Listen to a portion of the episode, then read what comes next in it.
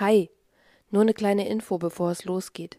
Das hier ist nur die Audiospur von einem Video auf meinem YouTube-Kanal Reise ohne Wiederkehr. Bedeutet, ich erkläre nicht alles so ausführlich für einen Podcast, wie jemand aussieht oder wie die Gegenden sind, weil vieles im Video gezeigt wird. Aber einige hören halt lieber unterwegs und deswegen habe ich die Audiospur hier hochgeladen. Du kannst das natürlich gerne hier anhören, aber in meinem Video sieht man viel mehr, also komm gerne auf dem YouTube-Kanal vorbei. Wir schreiben das Jahr 2019. Die 26-jährige Miriam aus der Nähe von Hannover ist beruflich in Thailand unterwegs. Am letzten Wochenende vor ihrer Rückkehr entschließt sie sich, die Insel Sichang zu erkunden. Eine schicksalhafte Entscheidung, denn Miriam wird diese unbekannte kleine Insel nicht lebend verlassen.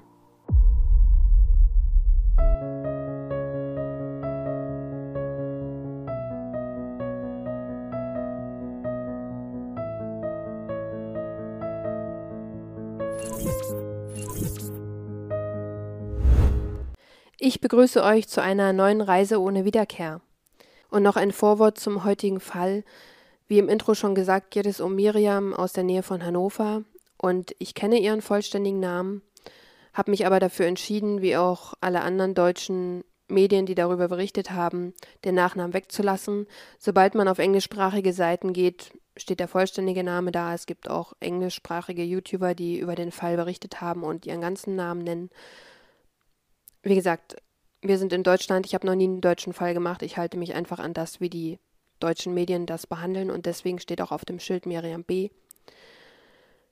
Lasst uns in diesen traurigen Fall einsteigen.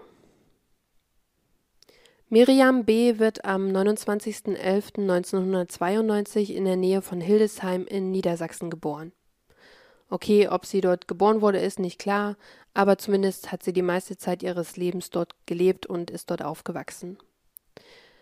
Viel konnte ich, wie gesagt, nicht über Miriams Leben rausfinden. Wenn man zwischen den Zeilen liest, war sie wohl Einzelkind und sie war Mitglied im Schützenverein. Außerdem ist Miriam viel und gerne gereist und nach der Schule, nach ihrem Abitur, hat sie ein äh, Studium angefangen an der Leibniz-Universität in Hannover. Und zwar hat sie Maschinenbau studiert. Dieses Studium hat Miriam wahrscheinlich zwischen 2014 und 2016 spätestens abgeschlossen. Laut meinen eigenen Berechnungen, einfach weil mit 18 macht man Abitur, das war bei Miriam 2010, dann fünf Jahre circa Diplomstudiengang. Wir wissen ja aber nicht, ob sie noch ein Auslandssemester gemacht hat oder während der Schulzeit vielleicht noch ein Jahr weg war. Deswegen meine Schätzung Ende 2016 war sie spätestens fertig und hatte ihren Titel als Diplom-Ingenieurin inne. Und jemand mit Miriams Qualifikationen hat es natürlich nicht schwer, einen guten Job zu finden. Wahrscheinlich hatte sie ein paar Jobs vorher, aber Mitte 2018 kann sie einen Job ergattern bei der Firma Easy Automotive.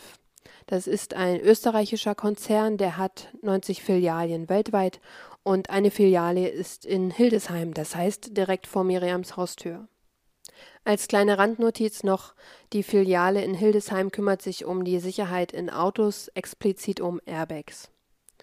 Wie schon gesagt, hat der Konzern viele Filialen weltweit, unter anderem eine in Thailand in der Provinz Chonburi. Im März 2019 ist Miriam dann fast ein ganzes Jahr in dieser Firma und sie bekommt von ihrem Arbeitgeber die Möglichkeit, für drei Wochen eben in diese besagte Filiale nach Thailand zu wechseln. Ob sie dort eine Weiterbildung macht oder ob sie selbst Leute schulen soll oder ob es nur um den Austausch geht zwischen wie macht ihr die Sachen und wie machen wir die, ist offen. Aber in meiner Firma ist es zum Beispiel ähnlich. Wir haben mehrere Büros auf der ganzen Welt. Und wenn jemand von meinen Kollegen oder ich für mehrere Wochen, Monate oder sogar ein Jahr dahin wollen, können wir dementsprechend das beantragen und dann wird es bewilligt oder nicht. Miriam nimmt das Angebot gerne an. Sie ist ja schon oft alleine verreist und ist es gewohnt, hat deswegen keine Scheu und auch in Asien war sie schon, das ist kein Neuland für sie. Und so packt sie ihre Koffer und ist voller Vorfreude auf den interkulturellen Austausch. Am 23. März 2019 startet Miriam dann Richtung Thailand. Ihr Arbeitgeber hat 18 Nächte in einem Hotel in der Ortschaft Sriracha für sie gebucht. Das sind nur 30 Kilometer vom Firmengelände der Firma Easy Automotive entfernt und der Ort liegt nördlich vom bekannten Touristenort Pattaya. Die ersten zwei Wochen in Thailand laufen perfekt und ohne Probleme bis zum Sonntag, den 7. April 2019. Miriam hat für dieses letzte Wochenende vor ihrem Rückflug noch mehrere Ausflüge geplant, weil logisch, sie muss am Wochenende nicht arbeiten und warum soll sie im Hotel rumsitzen? Sie schaut sich deswegen auf Google um, was man in der Gegend machen kann, und sie entschließt sich, die nahegelegene Insel Kosichang zu erkunden. Kosichang ist eine relativ kleine Insel mit nur 5000 Einwohnern. Sie ist bei europäischen oder westlichen Touristen kaum bekannt. Diese bevorzugen eher die Inseln Koh Samui, Koh Tao. Koh bedeutet übrigens Insel. Und nach Koh Si Chang kommen vor allen Dingen Leute aus Bangkok, denn das ist die naheste Insel. Nächste, naheste, Koh Si Chang hat aufgrund seiner Größe jetzt auch nicht unendlich viel zu bieten, aber zumindest gibt es zwei Tempel, die man besichtigen kann und eine Ruine von einem Palast. Und außerdem stehen diese Tempel auf Erhebungen, also sind höher gelegen, so dass man von dort aus über die ganze Insel schauen kann und auch bis aufs Festland rüber. Und vielleicht hat genau Miriam das auch auf den Karten gesehen und fand es interessant. Und so macht sie sich am Sonntag, den 7. April Mittag auf den Weg und setzt mit der Fähre nach Koh Si Chang über. Die Fahrt mit der Fähre dauert circa 45 Minuten und kurz nach 13 Uhr kommt Miriam dann auf Koh Si Chang an. Sie mietet sich direkt darauf ein Motorrad oder Moped und erkundet damit die Insel. Ungefähr zur gleichen Zeit macht sich ein 24-jähriger Einheimischer ebenfalls auf den Weg mit seinem Moped. Er hat den Morgen mit mehreren Bieren begonnen, hat dann noch ein paar Schnäpse hinterhergeschüttet und als das nicht genug war, hat er sich noch Meth eingeworfen oder wie auch immer man Meth zu sich nimmt. Während er durch die Straßen von Kosi Chang fährt, fällt ihm an irgendeiner Stelle Miriam auf ihrem roten Moped ins Auge. Und leider wird sie zum Objekt seiner Begierde, denn er beschließt, Miriam zu verfolgen. Und ihr könnt euch an dieser Stelle sicherlich vorstellen, in welche Richtung das Ganze geht. Er beginnt also, sie zu stalken, in der Hoffnung, dass er an irgendeiner Stelle Miriam alleine erwischt. Und als Miriam in eine bestimmte Straße einbiegt, weiß er als Einheimischer natürlich, dass diese Straße eine Sackgasse ist, die am Fuße von einem dieser Tempel endet. Er überholt Miriam auf dieser Straße und kommt als erster an dem Tempel an. Am Ende der Straße ist ein kleiner Parkplatz sowie ein Blumenstand und an dem Blumenstand kann man Blumen kaufen, um diese dann dem Buddha im Tempel zu Füßen zu legen, beziehungsweise genau in dem Tempel ist kein Buddha, sondern der Fußabdruck Buddhas, der circa 2000 Jahre alt ist. Der Tempel ist offen und man kann aufs Meer rausblicken und einen Teil von der Insel überschauen. Und vom Parkplatz aus zu diesem Tempel hoch gibt es ein paar Stufen, das sind, ich habe abgeschätzt, 50 bis 70 und dort ist eine Überwachungskamera. Und diese Überwachungskamera zeichnet eben auf, wie der 24-jährige Einheimische zuerst mit seinem Moped da oben ankommt. Er parkt sein Moped, geht dann zum Blumenstand, kauft Blumen und läuft dann langsam die Treppe hinauf.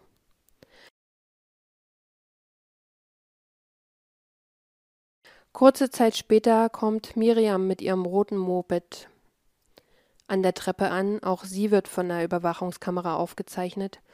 Sie trägt ein hellblaues Kleid und Flipflops und läuft eben langsam die Stufen hoch. Sie liest sich das Schild vor dem Tempel durch und geht dann weiter Richtung Tempel hinauf. Und genau dort oben trifft sie dann gegen 13.30 Uhr wahrscheinlich das erste Mal auf diesen 24-jährigen Mann, wenn sie ihn nicht schon vorher bemerkt hat, wie er sie verfolgt hat, wovon ich nicht ausgehe, weil die Überwachungskamera ja ganz klar zeigt, dass sie ganz relaxed und gechillt äh, in ihren Flipflops die Stufen hochläuft. Dort oben angekommen, fragt der Mann Miriam ganz unverblümt nach Sex. Diese lehnt ab und entfernt sich von ihm. Zu dem Wahn, in dem sich dieser Mann durch den Alkohol und die Drogen befindet und der Besessenheit, die er die letzte halbe bis Stunde ausgelebt hat, mischt sich jetzt die Wut, die er aufgrund von Miriams Ablehnung erfährt. Schließlich hat er ihr extra Blumen gekauft, die sie ebenfalls ablehnt. Miriam schaut sich mehr oder weniger unbeirrt weiter in der Gegend um, nichts ahnend, dass sie kurze Zeit später von diesem Mann angegriffen wird. Er reißt Miriam zu Boden und vergeht sich körperlich an ihr. Als er in Miriam nicht zum Abschluss kommt, wird er noch wütender und verlangt von Miriam, mit ihrem Mund nachzuhelfen. Durch diesen Positionswechsel kann Miriam sich aber von ihrem Angreifer befreien und weglaufen. Sie rennt die Treppen runter, Ob sie da die Flipflops anhat oder schon barfuß unterwegs ist, ist nicht klar, aber auf jeden Fall stürzt sie kurze Zeit später und bricht sich das Bein. Ihr Angreifer kann sie daraufhin einholen. Er nimmt einen Backstein, wie auch immer genau dieser Backstein genau dort rumliegt, und schlägt auf Miriam ein, vor allem auf ihren Kopf, immer wieder, bis Miriam nicht mehr atmet. Danach zieht er Miriam zwischen zwei Felsen und bedeckt sie dort mit Blättern und diesem Backstein. Der Blumenverkäufer namens Tong Di ist der einzige, der den Mann sowie Miriam die Treppe raufgehen sehen hat. Er wundert sich nach zwei Stunden, warum keiner der beiden zurück ist, weil diese ganze Rundtour dauert fünf Minuten bis maximal eine halbe Stunde mehr gibt's da oben nicht zu sehen. Und kurz darauf kommt aber der Angreifer zurück zu seinem Moped. Laut dem Blumenverkäufer ist seine Kleidung zwar schwarz, aber sie ist total blutverschmiert und er fragt ihn, was hast du getan? Er winkt nur ab und verlässt mit seinem Moped die Gegend. Der Blumenverkäufer ist aber so alarmiert davon, dass er sich das Kennzeichen des Mopeds notiert. Kurz darauf kommt ein thailändisches Touristenpärchen die Treppe hoch und sagt dem Blumenverkäufer, dass sie einen Fuß im Wald gesehen haben. Der Blumenverkäufer rennt zu seinem Moped, rast los zur Polizei und diese finden Miriam tot im Wald. Ganz kurz zur Erklärung. Miriam und der Täter sind ja beide mit dem Moped die Straße hochgekommen und das ist eine Einbahnstraße. Es gibt aber auch zwei Wanderwege, die nach oben führen, die beide aus Treppen bestehen und eine Treppe geht direkt hinter dem Blumenladen lang. Das ist auch der Weg, der von der Überwachungskamera aufgezeichnet wird. Und dann gibt es noch einen anderen Weg, der geht hier hinten lang und das ist eine ziemlich steile Treppe und die beide Treppen führen direkt in den Ort. Rein von der Logik habe ich mir gedacht, dass es hier hinten die Treppe sein muss, weil die halt viel abgelegener ist und Miriam und der Täter ja auch nicht mehr auf der Überwachungskamera gesehen wurden. Später durch die ganzen Bilder, die ich euch noch zeigen werde, bin ich aber zu dem Schluss gekommen, dass es der Weg hinter dem Blumenladen gewesen sein muss. Das heißt, beide müssen zu irgendeinem Zeitpunkt wieder da runtergekommen sein und dann wurden diese Überwachungsbilder wahrscheinlich nie veröffentlicht. Ich finde nur merkwürdig, dass der Blumenverkäufer das nicht mitbekommen hat, wie Miriam zuerst dort den Weg nach unten genommen hat. Warum auch immer, weil ihr Moped stand ja bei ihm. Der andere Weg macht von der Location mehr Sinn, weil er einfach viel einsamer ist, um die Tat ungestört zu vollenden. Aber wie wir sehen werden, sieht die Treppe, neben der Miriam gefunden wurde, ganz anders aus. Durch die Aussagen und Angaben von Blumenverkäufer Tongdi können die Polizisten auch relativ schnell den Täter ausfindig machen. Es handelt sich um den 24-jährigen Ronakorn Romruen und als die Polizei gegen 18 Uhr bei ihm eintrifft, um ihn festzunehmen, sitzt er auf seiner Couch, er hat das blutverschmierte T-Shirt noch an, er raucht und sieht dabei fern. Er wird mit auf die Polizeistation genommen, wo er kurz danach seine Tat gesteht, sagt aber natürlich, dass es nur passiert ist, weil er so auf Drogen war. Kurz danach wird Ronnerkorn angeklagt, denn er hat gestanden, er ist auf dem Überwachungsvideo zu sehen und zum thailändischen Rechtssystem gehört es seit Jahrhunderten, dass Täter ihre Tat nachstellen. Und deswegen wird ein Video aufgezeichnet mit einer Polizistin als Statistin und Ronakorn, der in dem Video eine Maske trägt, um seine Identität zu schützen, zu dem Zeitpunkt noch, zeigt eben, wie er Miriam mit dem Backstein erschlagen hat. Die Strafe für solche bestialischen Morde in Thailand lautet Todesstrafe und diese wird auch drei Monate nach dem Mord verhangen. Ronnekorn Romruen wird zum Tod durch Giftspritze verurteilt.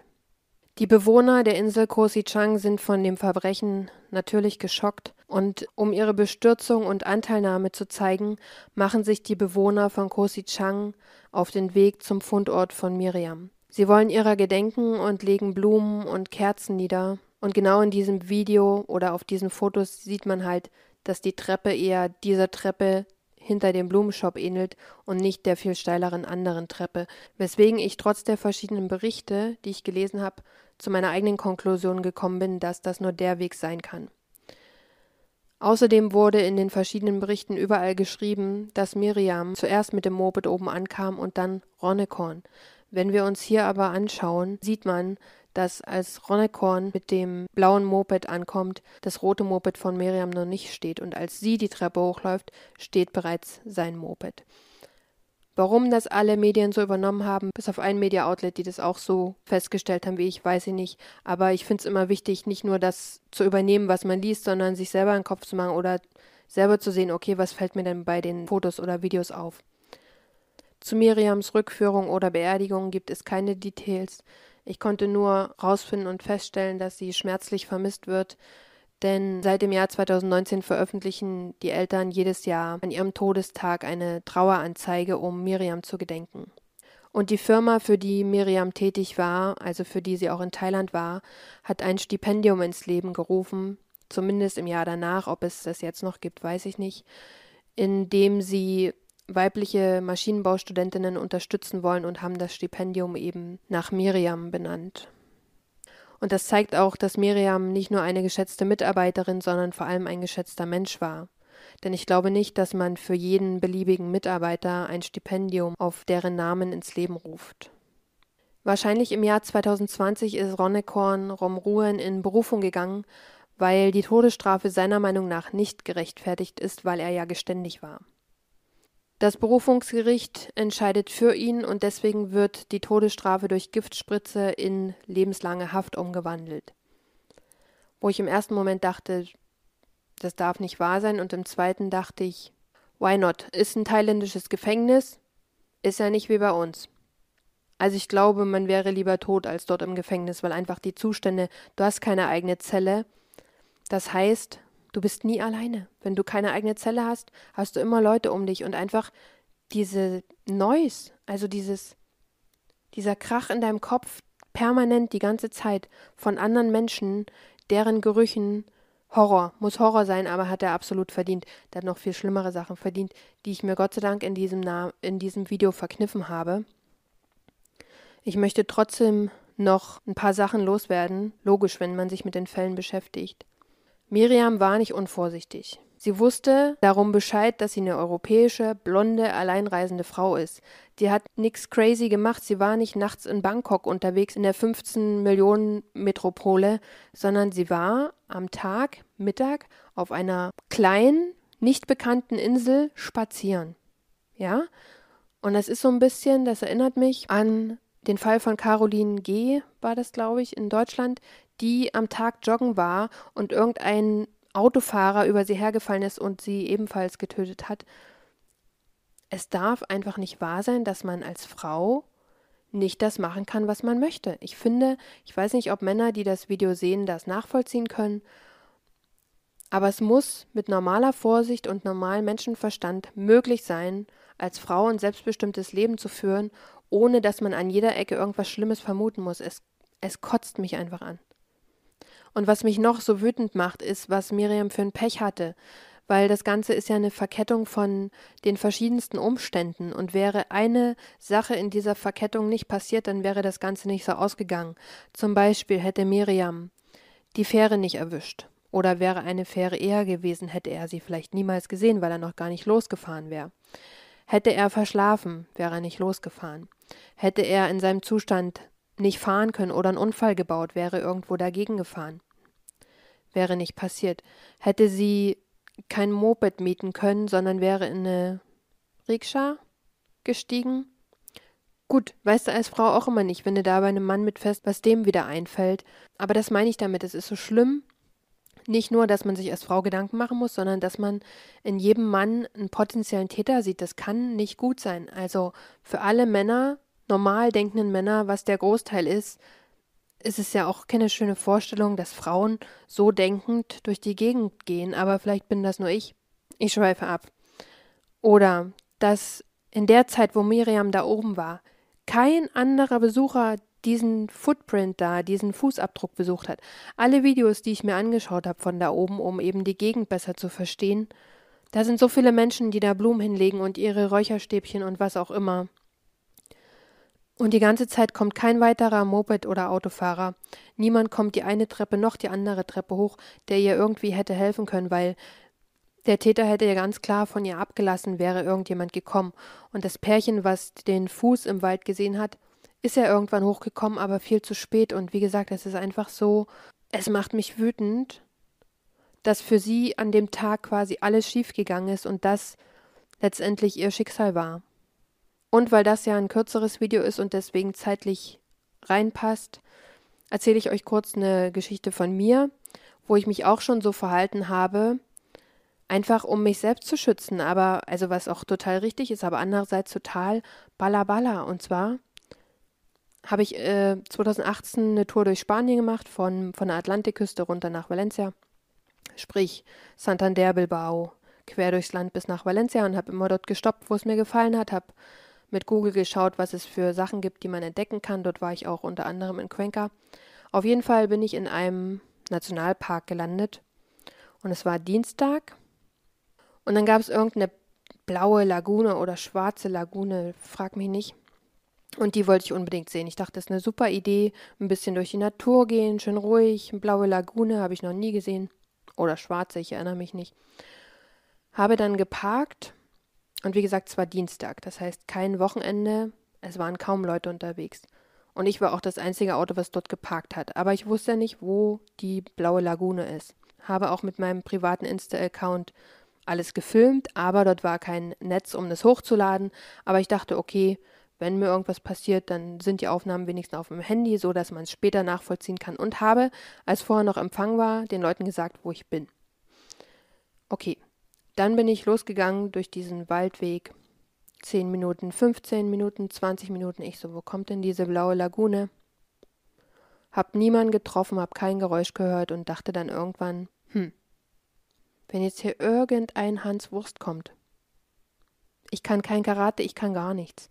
Und nicht mal, wenn irgendein Mann kommt, der gar nichts Böses im Schilde haben muss, das kommt ja noch dazu. Man denkt dann automatisch, wenn man viel Trugreim konsumiert und alleine unterwegs ist, man denkt dann automatisch, sobald man einen Mann alleine sieht, der will gleich was Böses, was total, es ist, ist eigentlich nicht in Ordnung. Und dann kam aber dazu, und jetzt nicht lachen, weil ich habe immer noch nicht gegoogelt, ob es dort diese Tiere gibt. Ich dachte, was ist, wenn jetzt ein Bär kommt? Was ist, wenn ein Wolf kommt?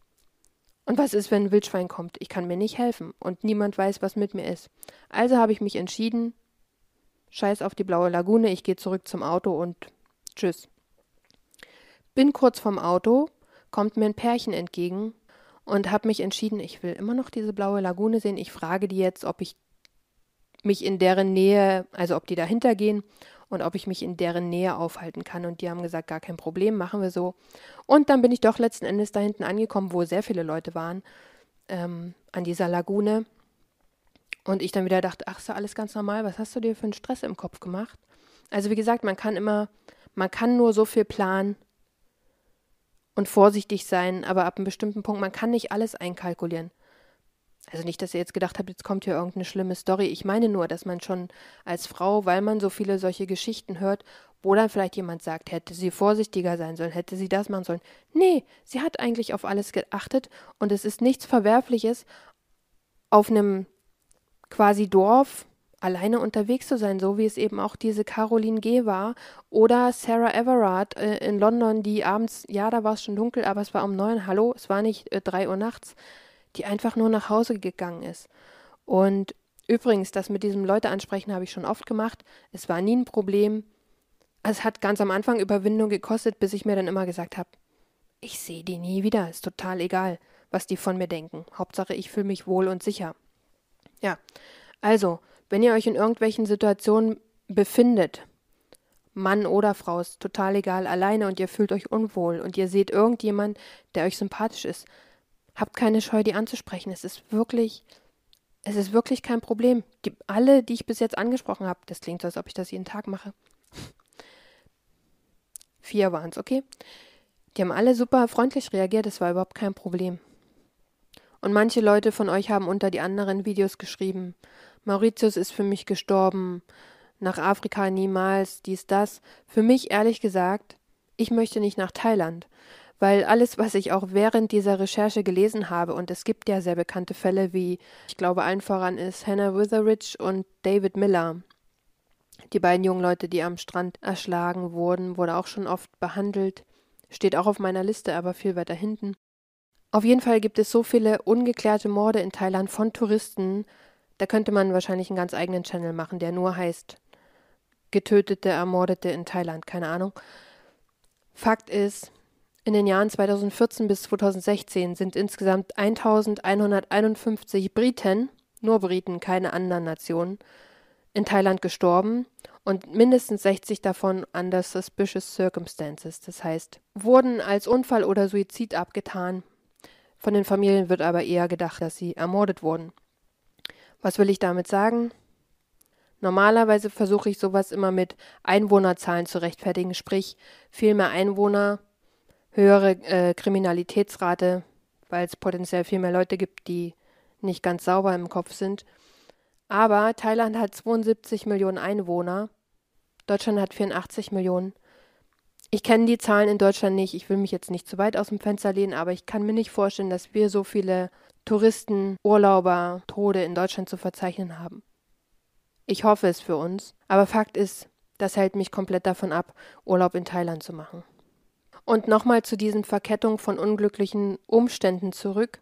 Ich liebe ja solche Filme wie Butterfly Effect oder Sliding Doors, wo es so darum geht, wenn du was Bestimmtes machst, hat das eine bestimmte Konsequenz. Also bei Sliding Doors geht es darum, sie verpasst ihre U-Bahn und dadurch verläuft ihr Tag halt so, und hätte sie die U-Bahn bekommen, verläuft ihr Tag so. Bei Butterfly-Effekt reist er, glaube ich, immer in die Vergangenheit und versucht einen Tag zu verändern, damit der jetzige Tag anders wird. Ich hoffe, das ist richtig raus. Wenn ihr solche Filme kennt, bitte schreibt es mir in die Kommentare. Ich liebe solche Sachen, wo man sieht, wie Dinge hätten anders verlaufen können, hätte man an dem Tag irgendwas anderes gemacht. Ihr versteht das Prinzip. Weil ich mir eben immer denke, wie ich gerade erzählt habe, wenn bei Miriam irgendwas anders gelaufen wäre, wäre ihr Leben dort nicht geendet. Und es ist super tragisch und es tut mir super leid für die Angehörigen und für die Eltern. Gut, ihr Lieben, wie ich gesagt habe, das nächste Video gibt es schon nächste Woche und dann in drei Wochen quasi. Hier noch die Notrufnummer für Thailand und wir sehen uns beim nächsten Video. Macht's gut.